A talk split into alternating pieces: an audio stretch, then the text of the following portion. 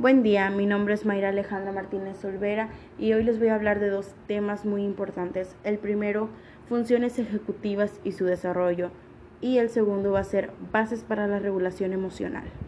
Las funciones ejecutivas son las habilidades cognitivas necesarias para controlar y regular nuestros pensamientos, emociones y acciones frente a conflictos o distracciones. Hay tres categorías de funciones ejecutivas que es el autocontrol, memoria de trabajo, flexibilidad cognitiva. El autocontrol es la capacidad de resistirse a una tentación para hacer lo correcto, ayuda a que los niños presenten atención, actúen de manera menos impulsiva y se concentren en su trabajo. Memoria de trabajo. Es la capacidad de mantener información en la mente y usarla para hacer conexiones entre ideas, cálculos mentales y establecer prioridades. Flexibilidad cognitiva, capacidad de pensar creativamente y adaptarse cuando cambian las tareas. Nos permite usar la imaginación y la flexibilidad para resolver problemas. Ya que las funciones ejecutivas desempeñan un papel clave en el desarrollo infantil y en el éxito en la vida adulta. Es importante buscar maneras de promover el desarrollo de estas capacidades a edades tempranas. Ahora vamos a ver las bases para la regulación emocional. Pero primero, ¿qué es la regulación emocional? La regulación emocional es la capacidad para manejar las emociones de forma apropiada.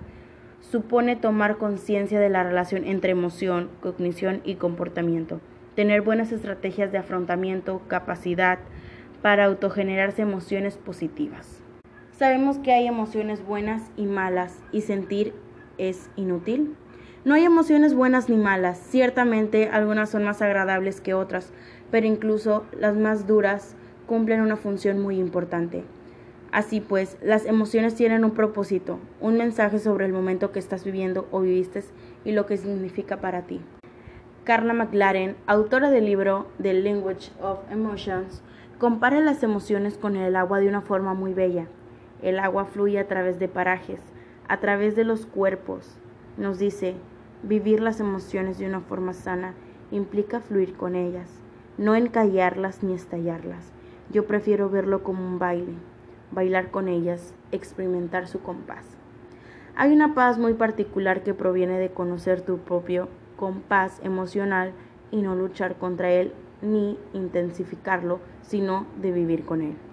Muchas personas no sacan sus emociones ya que les dicen sentir es de débiles y no. Sentir es humano y hay tantos mundos emocionales como personas. Sentir intensamente que las cosas te afecten más no te hacen débil. Y sentir menos tampoco hace que nadie sea peor persona. Sentir menos no te inhumaniza a nadie. Dentro de unos rangos de normalidad, cualquier forma de sentir es sana y legítima. La intensidad con la que siente alguien es independiente de los valores morales que tenga una persona y de su bondad o calidad humana. No hay un dogma del sentir, Solo hay que respetar tu propia forma de sentir y respetar la forma de sentir de los demás. También escuchamos que las emociones hay que controlarlas, dominarlas y no.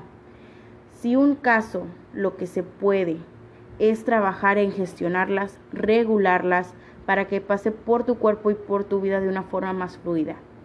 Pero nunca desde una concepción de control, sino desde una concepción de aceptación y de fluidez. Que pasen por ti sin ser evitadas o exacerbadas.